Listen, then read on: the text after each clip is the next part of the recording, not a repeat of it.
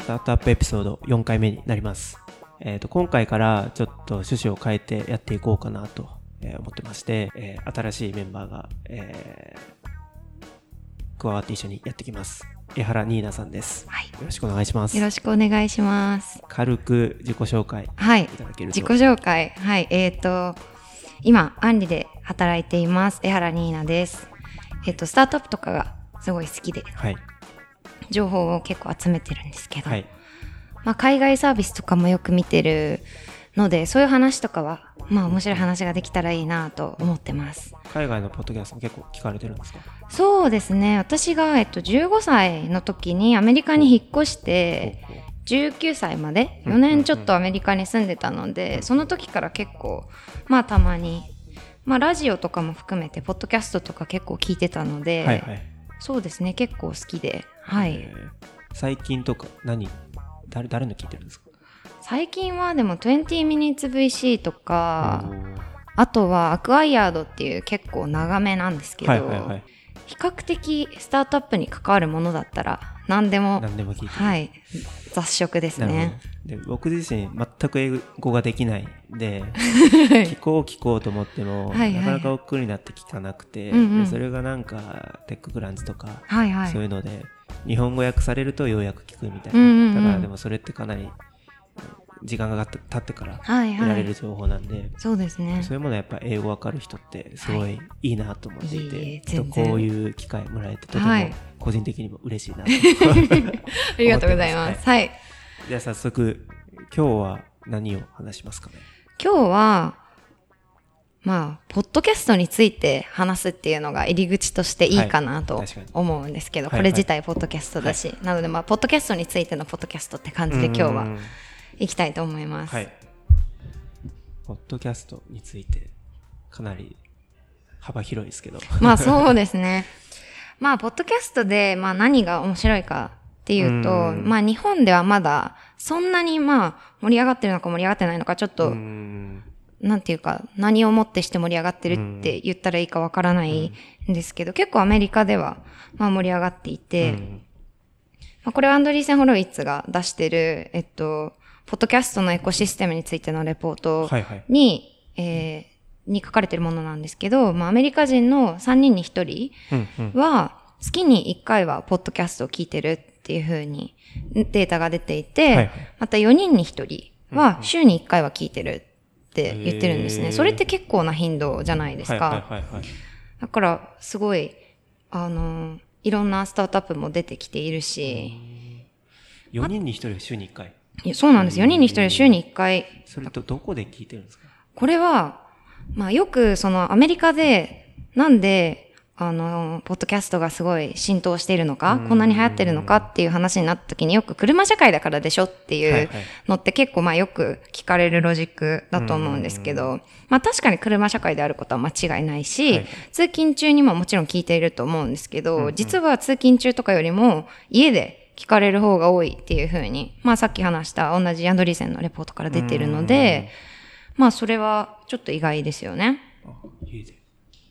そうなんです。家で家事しながらとか。そうですね、多分。まあ、そこにはやっぱり、そのスマートスピーカーの、はいはいはい。その、盛り上がりというかうん、なんて言ったらいいのかな。えっ、と、なんて言った？スマートスピーカーの広がりっていうのが、まあ、あるのかなと思ってて、えっ、と、アメリカ人の人口のうち21%、はいはい。なので、まあ、5人に1人ぐらいはスマートスピーカーを持ってるっていうふうにもう言われてるんですね。だったりとか、まあ、あとは、えっと、AirPods はいはい。がすごい普及して、みんなつけてるので、まあ、家でもつけてる人とかも普通にいるし、なるとそういう、まあ、聞かれるデバイスの変化があって、音声を聞くっていう行為がすごい多分やりやすくなってるんじゃないかなと思って。まあそういうのがあって、そのデバイスの変化の波にうまく乗っているのがポッドキャストなのかなと思ったりはしてますね。はい。日本とアメリカの差って何なんですかねなんかエアポッツつけてる人とかも、はいまあ渋谷歩いたりすると見るし、はい。まあ、スマートスピーカーもあるっちゃあるはいありますねですけど、うんうんうんなかなかなんか、うまくなんか広がってないなと思うーん。いや、何なんですかね。これ難しい話だなとは思うんですけど、例えばアメリカでは、あの、ルミナリーって、はいはいあの、ポッドキャスト版ネットフリックスって言われるようなスタートアップが、うんまあ出てきてるじゃないですか。うんうんうんっていう感じで、そのコンテンツとしてすごい成熟してるとか、面白い。聞いてて面白いというか。聞いてて面白いみたいなのは、まあ、若干、あの、卵が先か鶏が先かに近いといえば近いんですけど、まあ、それはもしかしたらあるかもしれないですよね。確かに会社で、ポッドキャスト作ってこうって会社はいはいあんま日本見るとないですうもんね。ん。どっちかというとなんか、配信ツール作ってる会社めっちゃ多いなそうですね。確かに。なんか、コンテンツこだわってやってるってところはまあ確かにはい。少ないなっていうのは。そうですね差はあるかもですね。うんなるほど。音声広告って、どういった特徴とか。ああ、なんか、そうですね、特徴というか、例えばこれまで、その私たちが買い物をするときって、基本的にそのリアル店舗、オフラインの店舗で買うっていうのが、はいまあ前提だったじゃないですか。うんそれが、まあ EC に移り、まあ今はもっとこう、あの、スマートスピーカーとかではい注文できるっていう、こう、潮流があるじゃないですはいか。っていう中で、これまでそのリアル店舗で売るときって、そのいろんな、まあ食料品でも日用品でも何でもいいんですけど、うん。そういうメーカーって、こう自社の商品が、どれぐらいその消費者だったりとか買い物に来てる人のこはいう目に留まるかっていうのがすごい大へ事ー。だったんですよ。はいはいで、まあ、いい棚に陳列してもらえるように、その、お店に働きかけるとか。いうことがあったんですけど、それが、今後は、その、音声アシスタントの端末で買うっていう購買行動が出てくることで、消費者の耳に留まるような、こう、新しい手段が必要になってきてるんですね。なので、多分、その、聞いているうちに耳に残るような広告だったりとかうん、キャッチーだとかんなんか、新しい面白い広告の手法が出てくるんじゃないかなと思いますね。だから、なんて言うんだろう。こう、いわゆるカスタマージャーニーみたいなものでいうところの、どうやって、その、顧客なり、その、マスの人々がどうやってその商品を知るのかとか、うんそういうなんかプロセスが、もしかしたらその変わってくるのかな、みたいな。確かに。なんか、お酒とか、はいはい。シュワーって感じの。ああ、確かに。飲みたくなりますよブね。ランディングになるなってのもあるし。日本でもまあ、Spotify さんとかが、はい。そういう音声広告やり出してる。はいはいはい。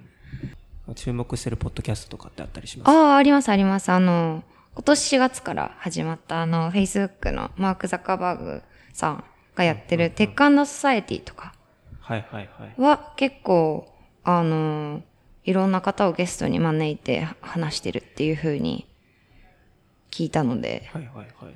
ちょっとまだしっかりは聞けてないんですけど、その辺とかはなんかちょっと今日にでも聞きたいぐらいの 感じですね。